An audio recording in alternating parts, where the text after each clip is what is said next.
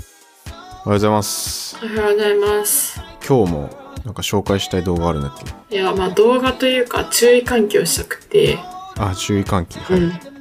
あの、キャンプとか行く人は、くれぐれも熊に気をつけてくださいっていう話なんですけど、 はいはい。 はい。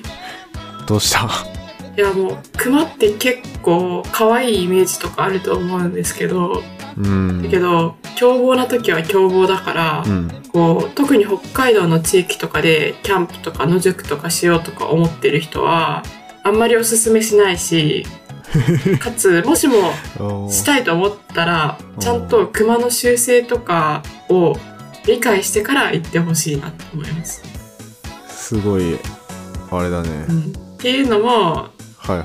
あのいっぱいちょっと熊の怖い実際に起きた動画とかを見て詳しいことは言われてないんだけどうん。語り形式で実際に起きたことを伝える動画があってそれを見たら本当に怖くってただその動画の最後にうん。あの熊の習性とかもしもあった時にどう対処したらいいかっていうそういう正しい知識も伝えられてるのでぜひその動画を見たい人がいたら見てみてください見たくねえな、それ。怖そうだな。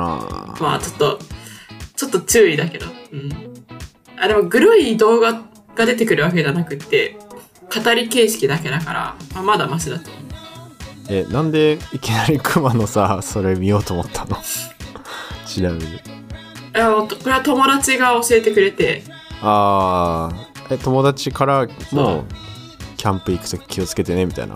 そうそうそうそうそうあそういうだこかとらで私も見たくなかったんだけど見たらこれはちょっとみんなに伝えなきゃダメだって思って だから大切な人でよくキャンプ行きそうな人はに伝えなきゃって思ったんですよねあー、なんか使命感すごいな。ダメですよもうちょっと気軽な気持ちでクマがよく出没するようなところに行ったら命ないですからねいや俺結構キャンプ行くからな気をつけて、気をつけよううんははい何いの、 何の始まり方これ 注意喚起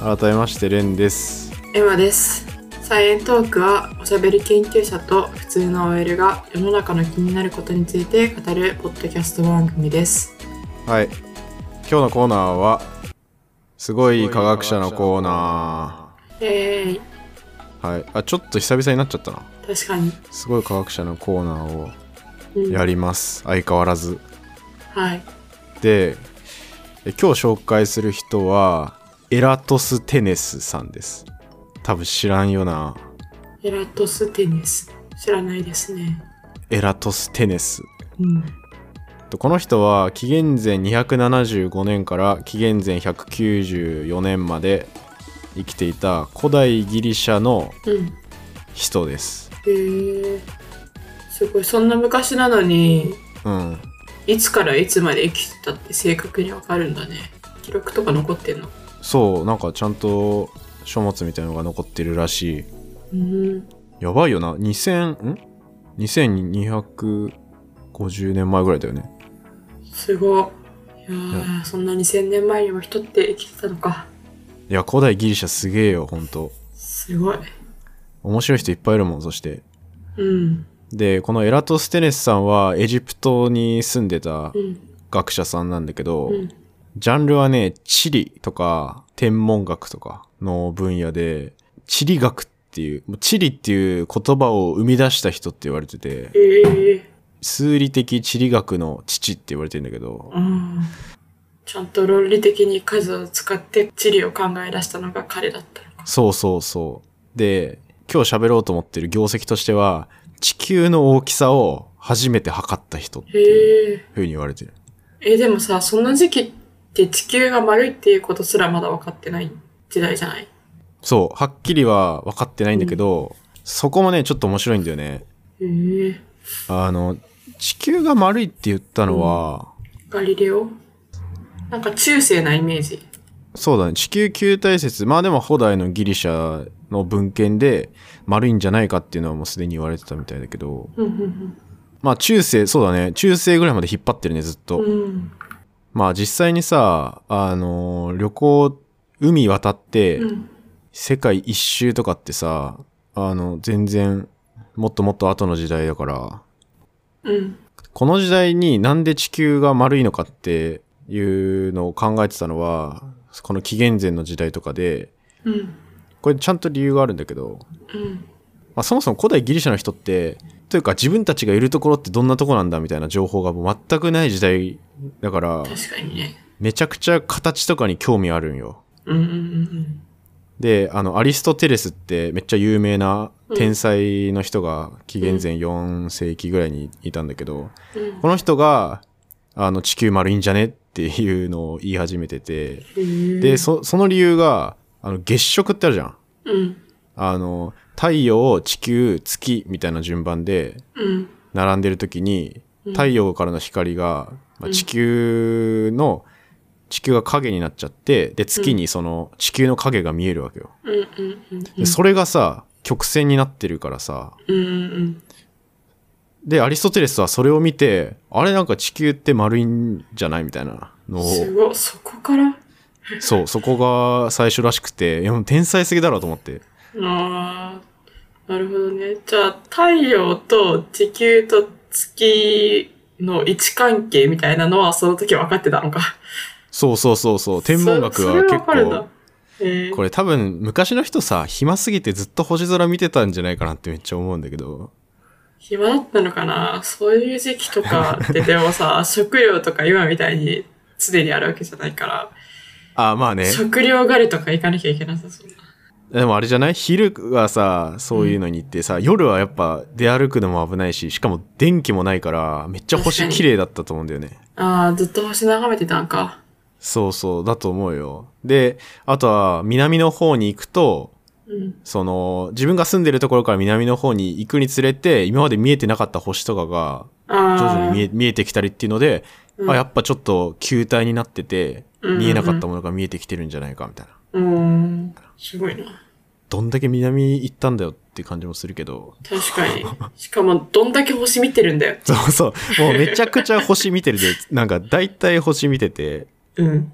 多分時計とかもさ、 別にあるわけじゃないからさ、ああ、なんつうの、季節の概念とかもね、そんなはっきりはなかっただろうし。うん。で、そんなところに、この、今日紹介するエラトステネスさんが登場するんだけど、うん。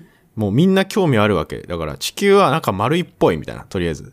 うん。丸いっぽいけど、実際それ、どれぐらいでかいんだろうっていうのをめっちゃみんな興味があって、いろんな人がそれにチャレンジしてたみたいなんだよね。どうやったら測れるかなみたいな。あと、一応、丸いっていうのは共通認識だったわけね。そうそうそうそう。で、うん。で、このエラトステネスさんはね、地図作りてえなっていう、あの、地理学的なところはすごい図書館みたいな、うん図書館あったらしいんだけど、 図書館とかでなんか勉強したり、あの、いろいろ、今まで、そこの時代までで分かってたこととかを、測量みたいな、どうやって物測りますみたいな。多分数学とかはあったから、うん。で、そういうので、いろいろ考えてたんだけど、うんで、この人が35歳ぐらいの時に、うん。そのエジエジプトのアレクサンドリアっていう町、うん。あのね、エジプトの北の方かな海の方うんに住んでたんだけど、そこから南に結構行ったところにシエネっていう別の町あって、うん。で、そのシエネっていう町には井戸があって、うん。で、夏至の日の、あの、正午になると、太陽の光が自分の真上まで来て、で、それが井戸の底まで光が差し込むっていう噂を聞いたの。うん。あ、なるほど、そこでは太陽が真上に来るのかっていう。うん。うん。で、太陽の光って、もう太陽がおめちゃくちゃでかいくて、光が平行に、まあ、地球まで向かってきてるから、あの、月食みたいなさ、起きてるみたいな。うん。のは分かってたから、うんそう、この情報だけで地球の大きさ当てたんよ。今ある情報は自分が住んでるとこより南にまあ数百キロとか行ってる町では井戸の底に太陽の光が届くっていう、ここの情報だけよ。いけるこれで。 え、でも、自分の住んでる町では、その太陽がどういう風に差し込むかみたいな情報もないっていうことあ、そう、それは今からそれやるかっていう状態。あだけど、その町では別に井戸、井戸の底に太陽が映ることはないっていうのは分ー、かってるあー、なるほどね。なるほどね。で、自分の町と、そのシエネの町の距離は分かってるのか。そう、距離は分かってるあ、。でもなんか、こう、図形を書けばさ、で、それで自分の街のところの井戸の光の入り具合みたいなのの情報も得られれば、なんか頑張って計算できそうだね。そうそうそうそう。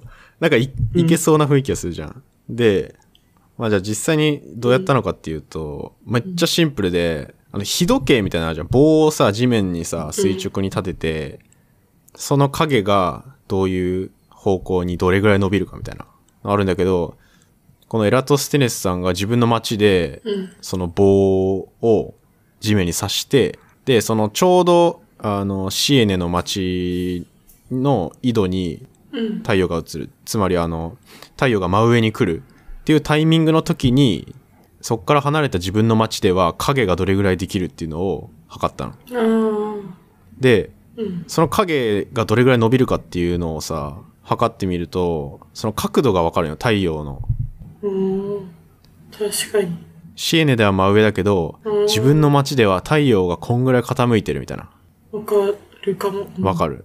そうそう。で、それが7.2度だってうんうんうんまず求めたわけでこの7.2度が、まあ、ちょうど360度の50分の1度の角度だってなってってことは自分との住んでるとことシエネの距離を50倍したらそれもう360度になっおてお地球の周りの長さわかるじゃんってなって地球一周の大きさそれだけでうん概算で出してるえ、それで正確だったの実際にこの時に概算したのは4万 8000km ぐらいみたいな。で、今知られてるのも大体4万キロぐらいって言われてるから、もええうほぼ、まあまあちょっと離れてるけど、もう結構結構近いね。近い。すごい。これ相当やばい。うんって。いうか、自分の街とシエネうがん、地球の、あの、外周の5分の1ってさ、めっちゃ遠くない あ、50分の1ね。 ?50 分の 1? うん。いや、めっちゃつ、いや、でもエジ、ギリエジプト内には収まってんのかなあ、そうなんだ。えー、なんかエめジちプゃくトちのゃ中遠 い。北、北と南って感じ。あ、そうなんだ。そう。それだけで地球の大きさ。でもこれ何すごいってさ、別に誰でもできちゃうみたいな。誰でもどこでもできちゃうような方法。確かに。だから、これに気づいたひらめきがすげえなと思って。そうだね。なんか言われてみたら、今の高校生でもできるような感じだけど、だだけど、それをそうそうそう思いつくのがすごいよね。そう。当時なんかいろんな学者がそれ測りたいみたいな、もちろんやってたみたいなんだけど。あ、そうなんだ。へえ。うんうん。あの、丸いってなった瞬間にさ、うん。どんぐらいの大きさで体積がどんぐらいなんだろうみたいなうん。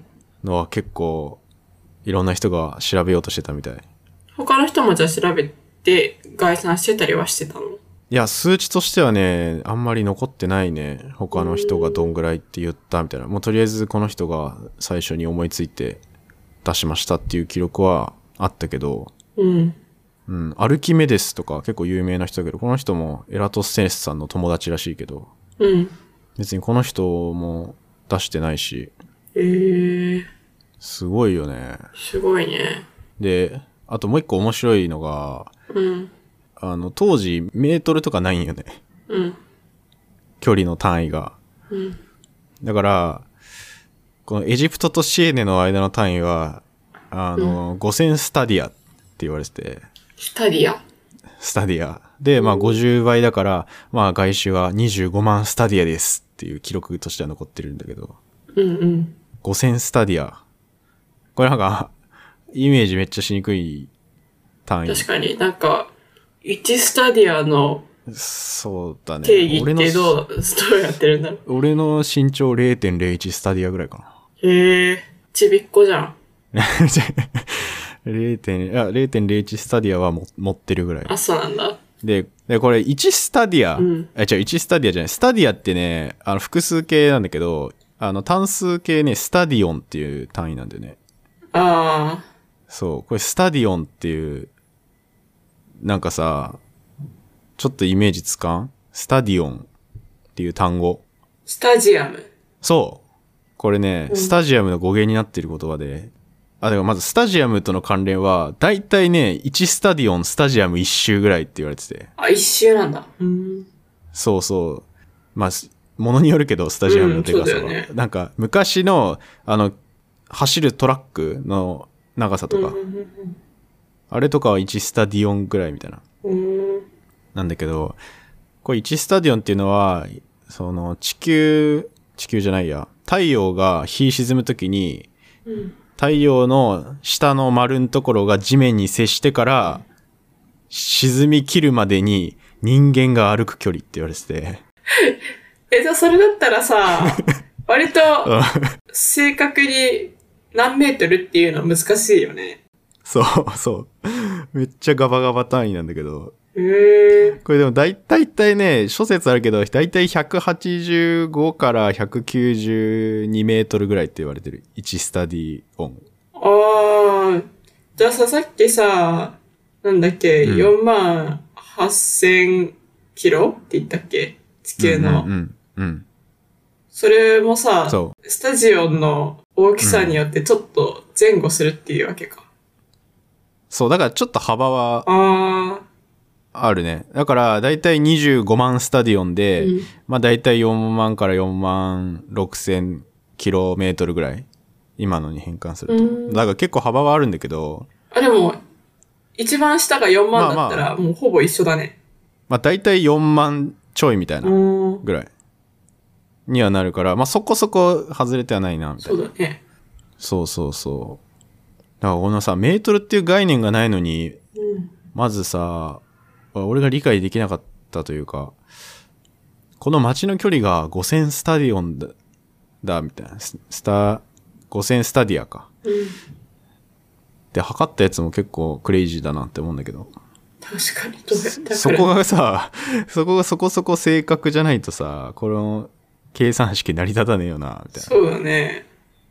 うん。だって今のメートルとかって、うん今のメートルもさ、うんあれってあれ地球の大きさから定義されて、昔はそうだったんだけど。へえ、そうなんだ。うん。1メートルの元々の語源というか、最初の定義が確か北極からうん。赤道のラインの長さの1000万分の1ぐらいみたいうな。ーんそれがうん、、それがメートル元気うん、うんとして一番最初に作られたやつうんうん。だったはずで。で、今ね、変わってて、光の速さがを元に出してるのかな、今は。へえ。光の速さのこれぐらいみたいな定義で、で光がものすごい短い時間だけど、に進む距離が1メートルです、み たいな。確かそそうめいっうちゃ定義に、短い時間だね、じゃあもう。そうそうそう。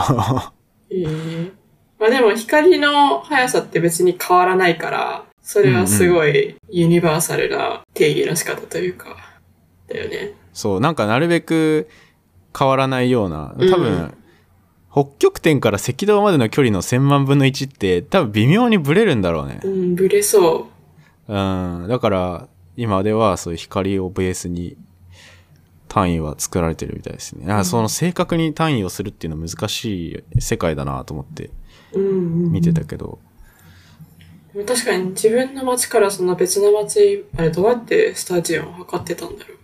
いや多分歩いたんじゃない歩いてどれぐらい時間がかかるかとか、何歩歩くかとか全部数えて、1スタジオ何歩だから、みたいな感じでいや多分そうだと思計算したのかな。うん。すごう。い。ややばいよね。ば。そう。で、ちょっと俺これを調べてる時にさ、うん。このスタスタディオンが気になりすぎて、もっと変なやばい単位ないかなと思って、ちょっと調べてたんだけど。ここまでいかがだったでしょうかえここからは後半の単位の話が盛り上がりすぎてえ長くなってしまったので、続きは次回のエピソードにします。サイエントークは皆さんからの感想や質問を募集しています。概要欄のお便りフォームやメールアドレス、SNS のコメントや DM までよろしくお願いします。それではまた次回お会いしましょう。